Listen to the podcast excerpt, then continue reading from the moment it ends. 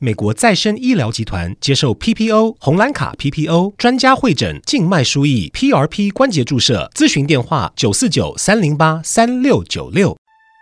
君子有道，也就有了传道授业解惑之人。欢迎收听星期一到星期五《授之有道》节目，听王寿之教授为你解读天下事。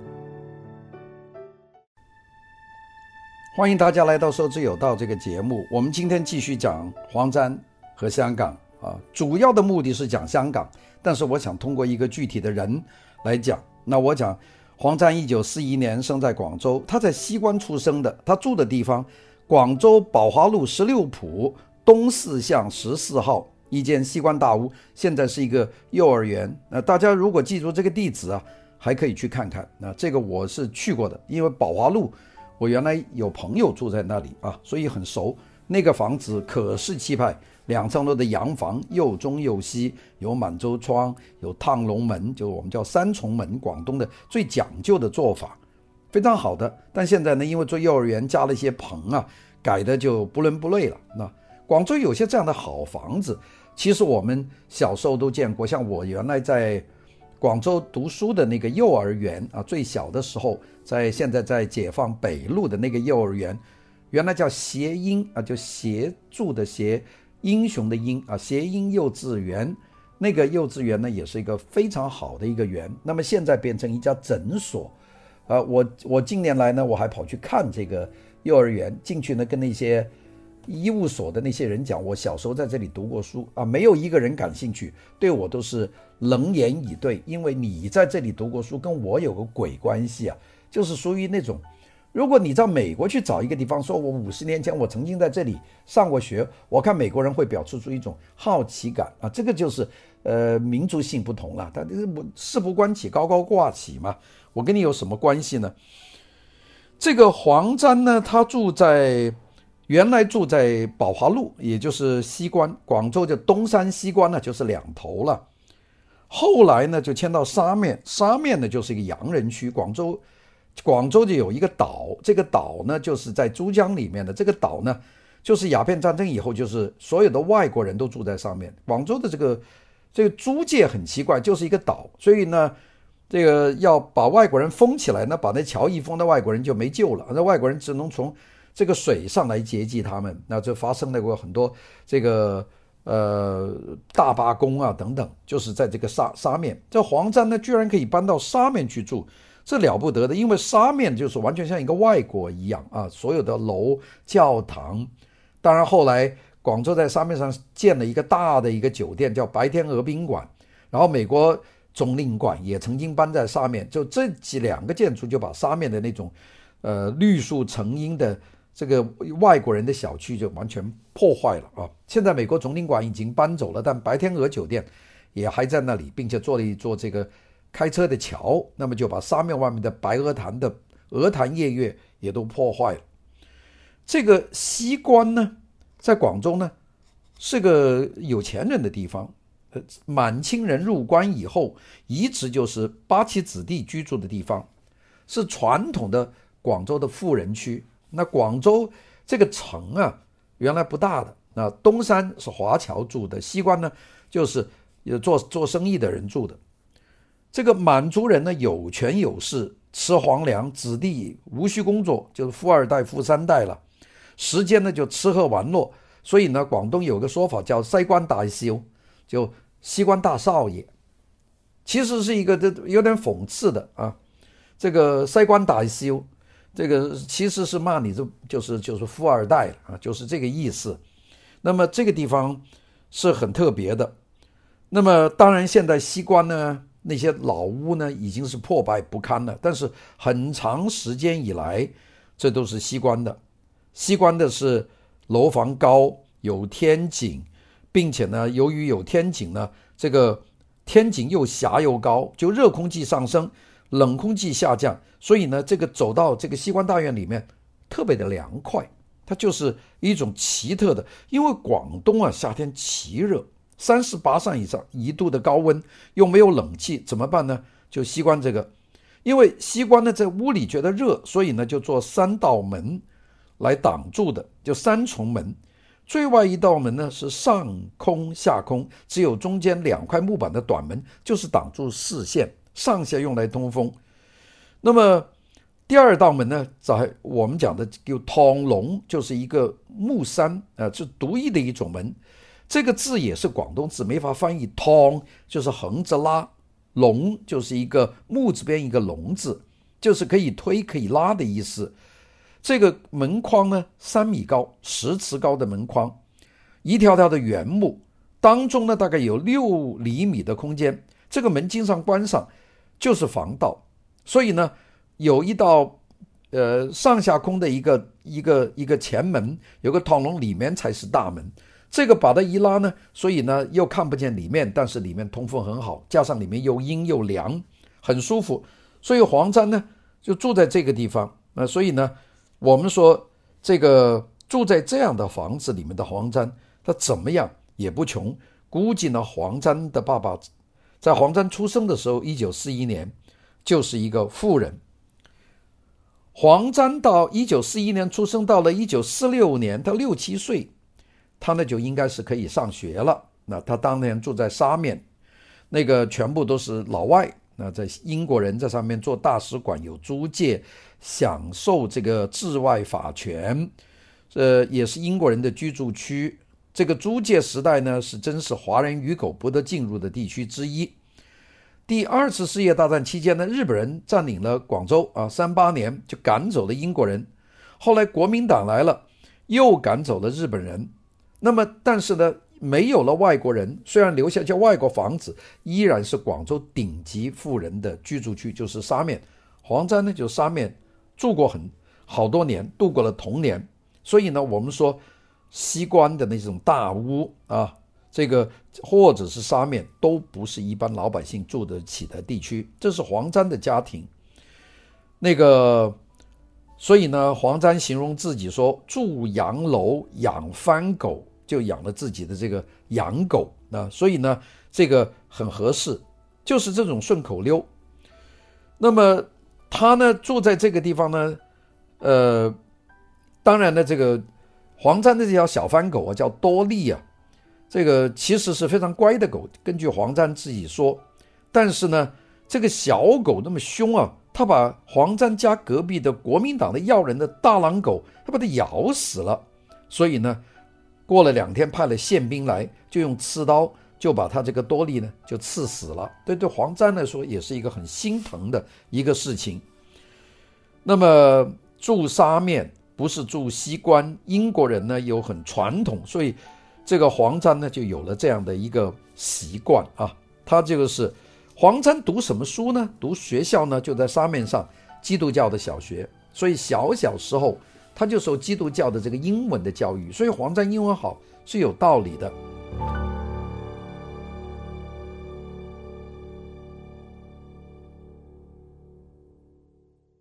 欢迎收听《授之有道》节目，听王寿之教授为你解读天下事。一九四九年，这个国民党军打败了，要逃了。这个父亲呢，就只能就往香港逃了。他父亲知道自己虽然有钱，但是共产党来了，那个钱是没有的。他父亲还是聪明。我们知道有很多地主啊。老是存在幻想，在乡下还留着自己的土地、自己的房子，结果一来，这个斗地主就枪毙了，全中国枪毙了两百多万个地主啊！这个所以就是把这个地乡下的乡绅这个阶层整个都把它消灭了。这个黄沾的爸爸呢比较醒目，就很快就走了，他呢就把这个所有的财产。就捐给了国家，我不带了，因为福财带不走，房子都捐给国家，然后带着一点钱，带着全家就跑到香港。黄沾呢是一九四九年来香港的，当年来香港的人很多，大家知道，一九四六年香港在抗战光复以后，香港人口从抗战以前的一百五十万降成只有五十六十万人。然后到了一九四九年，就这一年，一九四九年，从中国大陆跑到香港去的是八十万人，人口到了一九五零年增到二百二十万，黄沾就属于这一波跑下来的。那么很多人呢都来，但是黄沾来香港呢来的比较顺，他没有经过很大的这个波动。他父亲有钱，买了车票就来了香港。其实有很多人来香港，这家里啊很难的，因为差不多你要逃难了，这路上还有这个各种兵来查呀，后来给洗劫的光光才来的。黄沾呢来得很顺啊，那个不错的。还有一些人呢，根本上是没有办法的，没有办法出来的啊。所以呢，这是黄沾。黄沾那就是坐火车。一直坐到香港的这个终点站，当时不在红磡呢，火车终点站在尖沙咀啊。尖沙咀不是有个有一个一个一个钟楼吗？那个就是原来火车站的一个建筑。那个钟楼是靠着海边，所以呢，如果在广州买了一个票，那个坐火车呢，通过罗湖的那个铁路桥，摇摇摆摆从广州的这个。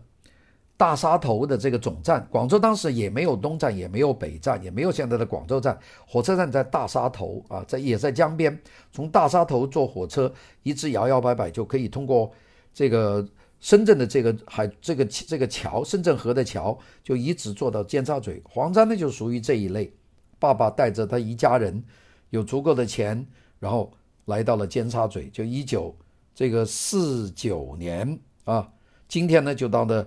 香港的钟楼的这个广场，当时香港不要任何的关卡，也不要检查证件，没设关卡，没有证件，只是到了五十年代，港英政府改变政策啊，首先是你是讲普通话的，就讲国语的，你就不要来，要讲粤语的。那么后来呢，设了关卡，有警员把守。一九六一年，香港呢才设了这个移民局，那以后就。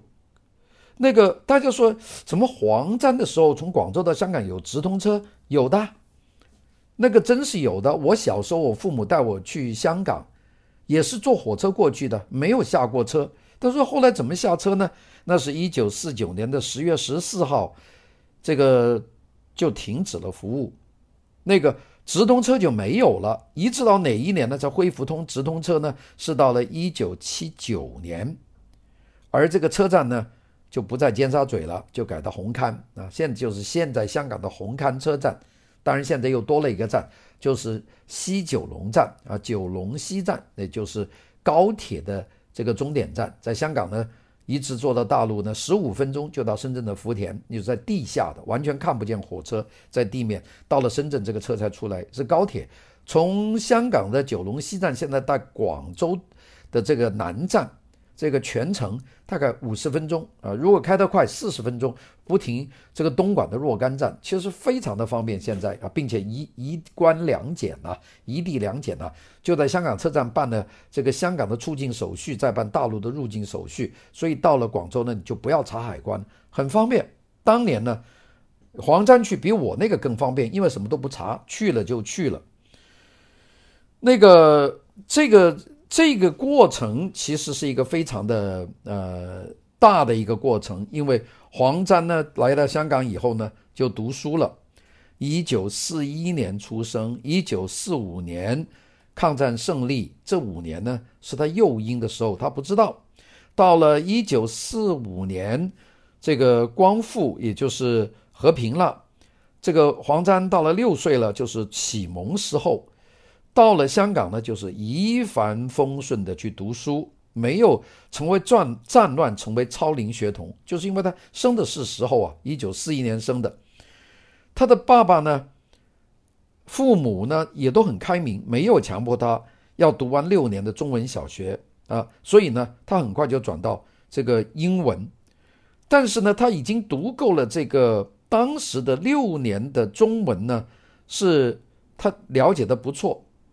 英文呢，他读的也读得很好，他顺顺溜溜的，所以呢，他这个由这个英文、中文这样来读，有中文和英文的学校读呢，他都读完了，所以他读了顺顺溜溜的，在十七岁中学毕业，当了翻书仔，读了两年的预科，就当年的制度一定要在香港读预科，一九六零年的十九岁，他就进了香港大学中文系，预科读文科。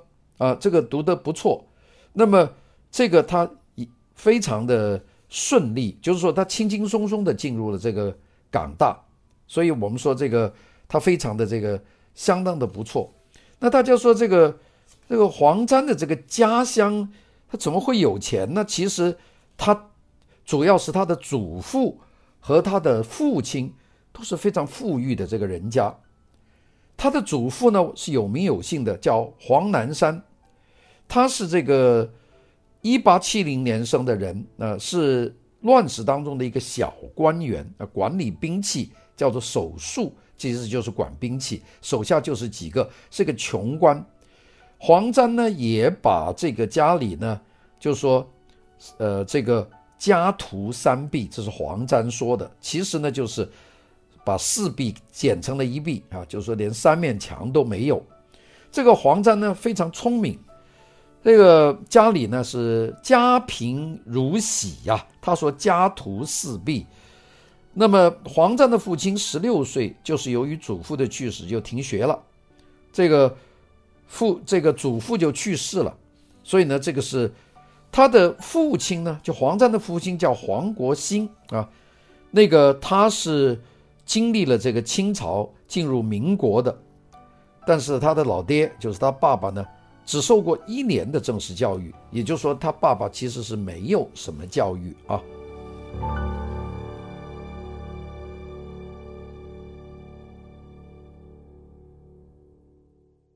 欢迎收听《受之有道》节目，听王寿之教授为你解读天下事。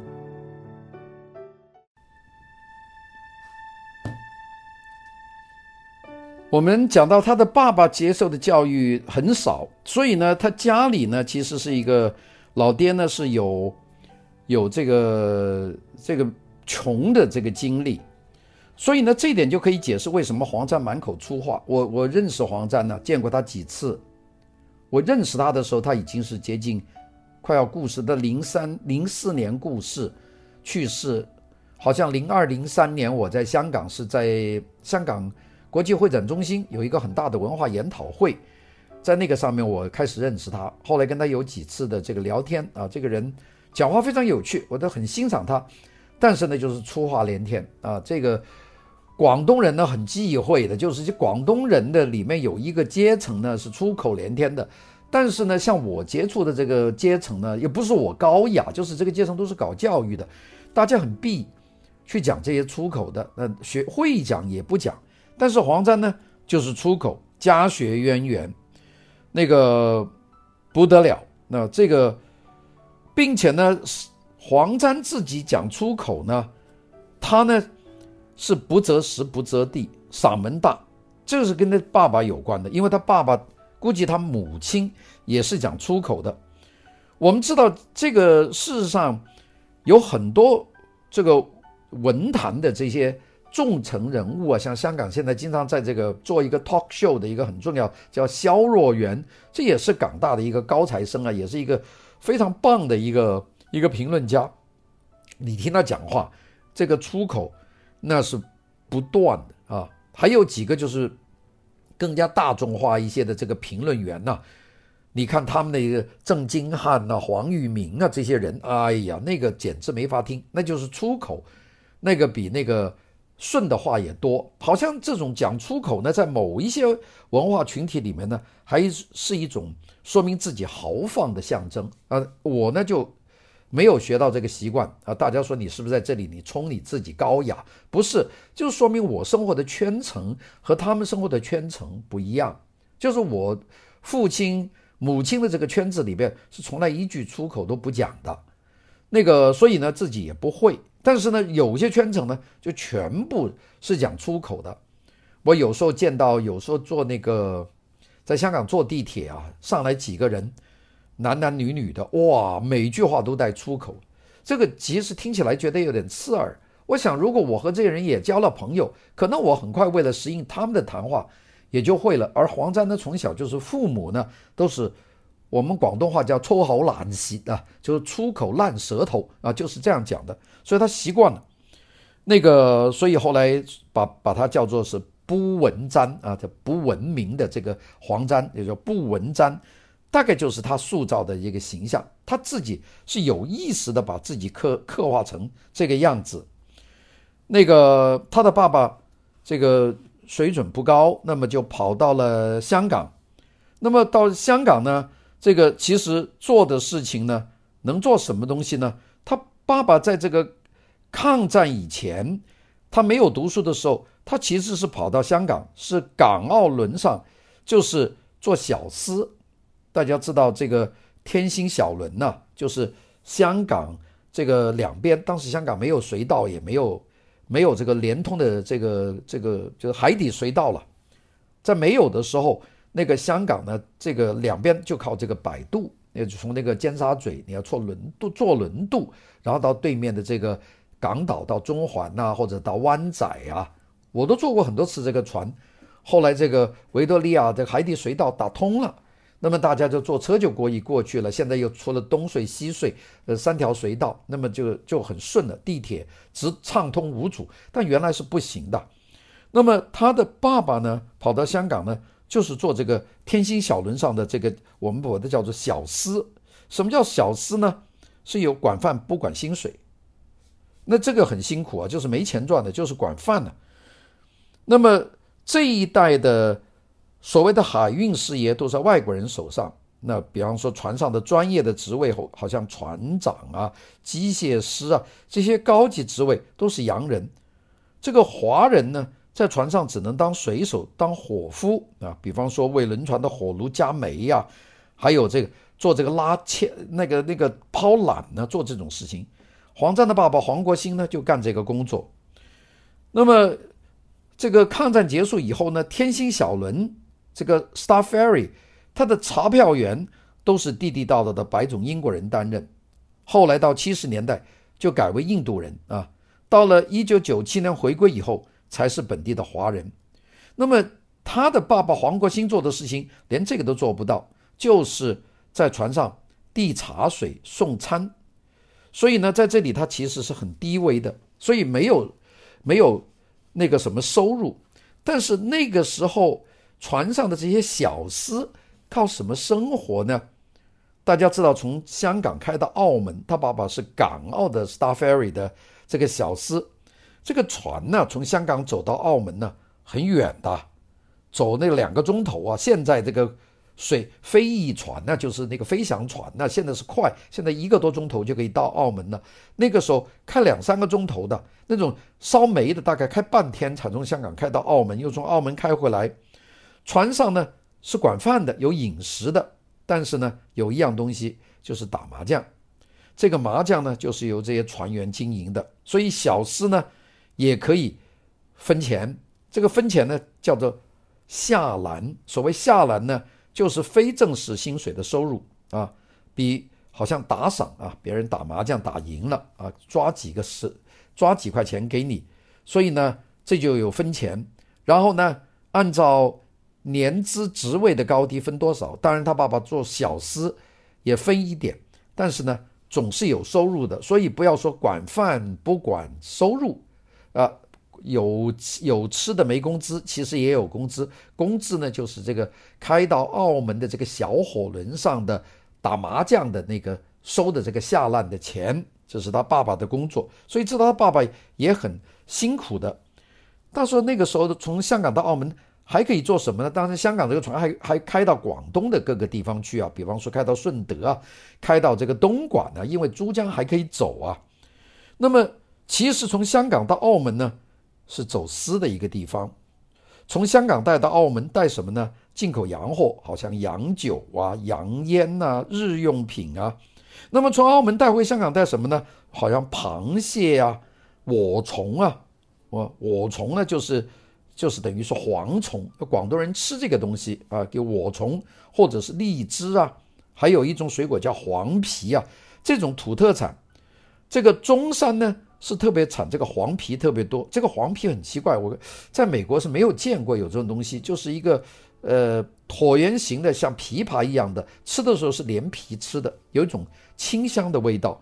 中山就是原来的香山县，盛产黄皮。所以呢，香港呢没有这个水果，就从澳门带回去。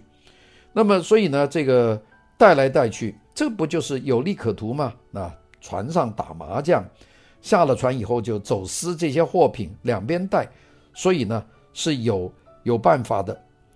那个时候船上是不但是从香港到澳门的船上是有吃的，当时到香港的统一码头，就是今天的中环的国际金融中心这个地方，从九龙开到香港要走二十分钟，船上还供应饮食。我记得这个十年一二十年前，我从九龙到香港，船上有买这个奶茶的，还是有这个卖咖啡的。现在完全没有了，因为现在船速太快了。还没有，你要买东西吃还没有到，你就已经到头了。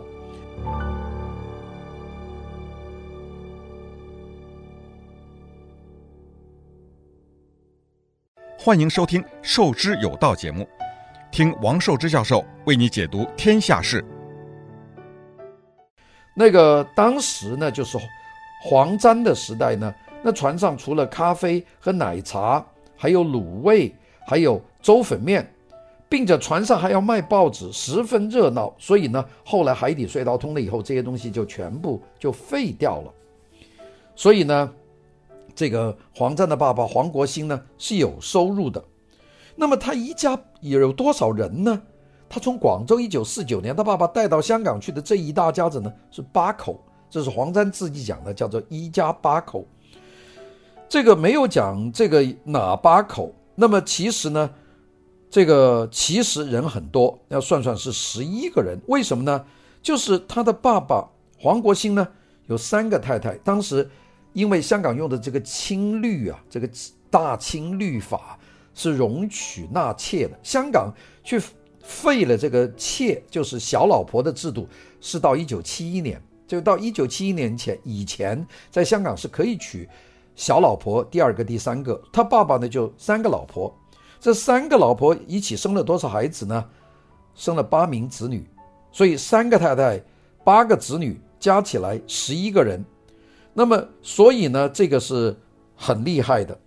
那个上一辈的人呢，应该说是早婚啊，十五六岁就让他结婚，就是这个所谓不孝有三，无后为大，这是一个责任。所以呢，呃，怕人没有，所以呢，就是纳妾。那个。所以呢，这个黄沾的父亲呢，早年肯定是没有钱纳妾了，到后来呢，就慢慢慢慢的这个生的多了，那么这样呢，就跑到香港。他这个黄沾的爸爸一共在这个天星小轮上当小厮，当了十三年，然后到了香港呢，太古轮船航线，这个太古就比较大了，这个太古的这个航线呢，就当这个我们叫 t o l l y m a n。这个 t o l l y m a n 是什么呢？是管煤仓的工头。太古轮船公司啊，航线多，船多，自己有煤仓，所以呢，黄沾的爸爸呢就管船，在船上干了十三年。那么这个，然后呢，一直当当到这个 t o l l y m a n 就是管煤的，当仓库，手下的就有一班人。那么这个时候呢，他的爸爸积累了很多后来经商的本钱。那么我们知道，到了这个，呃，黄沾的爸爸到香港呢，其实是有钱的，并且呢还做得不错。但是黄沾的兄弟姊妹多，八个啊，黄沾是其中八个之一。那么所以呢，黄沾五个姐姐啊，那么这个他自己呢就是这样。为什么黄沾的爸爸会最后生了他呢？估计就是因为他五个都是姐姐。这个爸爸是不孝有三，无后为大。这个后啊，主要是指男男孩，所以呢，所以爸爸就多讨两个老婆，就想生个男孩。这个有可能是黄沾的大妈来做主的，最后就生下了他。这个就是讲到了这个黄沾呢，四九年他家里呢，这个就是逃走了，因为他的爸爸在广州发财，他主要是个地主。赚了钱就买地，晚年准备养老。到了黄沾出生的时候，他爸爸已经五十五岁了。到了一九四九年解放的时候，黄沾的爸爸已经是六十三岁了。那么这些田地、土地都是挨了半辈子当这个 tolly man，当这个所谓这个小厮在船上赚来的省吃俭用的财富。哎，他知道不行了。就把这些田地全部捐给国家，很聪明的人，一看情况不好，全捐了，一点都不要，带了一点钱，带了这个子女就跑到香港。那个大家说他爸爸会不会是主动捐献呢？其实呢，当时不会的，肯定是左右去劝他了。捐了还得走，因为黄沾的爸爸有几百亩的小农场，花木多得不可胜数。他爸爸是养花的，所以呢，非走不可，不走呢就杀身之祸。当时叫做这个地主恶霸嘛，啊，所以呢，你就是做善事也得要赶走的。所以他他的爸爸带着他们一家来呢，就带一点现金，少数的带点金条。土地是代不了的，就一定捐。所以呢，这个就是黄沾的这个基本的情况。一九四九年开始的时候，内地来香港的人就特别多了。我们在上个礼拜节目里面讲过，这个这一年一九四九年从大陆跑到香港的人有八十万人啊。香港在抗战结束的时候，还只剩下六十万人，这一下八十万人，加上一九四七、四八、四九、四一九四七、四八这两年跑过来的人，香港到一九五零年人口已经到二百二十万，那个时候是多的，因为没有设卡，想来就来。那么到一九五零年就设了关卡，就警察把守。到了一九六一年就设立移民局，就把这些就谁都可以来了。但黄章来的时候是什么都有的，那个。当时广州是个繁华的都市，香港呢是一个半农村的一个地方。大家说香港怎么会是半农村呢？现在这么洋气？不是的，原来香港很小很小的。尖沙咀这边你走出去一点，大家知道有条叫界限街，就是 Border Street。你到 Border Street 那外面都田了，现在是九龙的中心的中心了啊。那个地方原来就是外面就是田，香港的都是一些棚户。那个非常落后的地方，所以这个火车从广州来的这个半农村的这个香港，下了火车站就是天星码头，就是 Star Ferry。这个码头的左边有个公共厕所，啊，这个当时英文呢叫做 Public Convenience，就是公众方便，哈，非常雅，哈，不像我们中文叫公厕，有个厕字就不好听了。那么。这个其实呢，这个地方有很多的就是英文的直译的。那比方说，当时油麻地就是香港的油麻地啊，有一个地方叫 Public Square，就是公共广场嘛。结果呢，这个翻译成中文叫公众四方街，其实就是公众广场。那么这个很多后来现在把它译成的叫纵坊街啊，就是比如四方街啊，就是这个。那么。所以呢，黄章来到这里呢是比较落后的。爸爸来到香港，他没有办法住到一个正经的屋子，所以呢就住在深水埗啊，这个地方是个很落后的地方。好，我们明天继续再讲。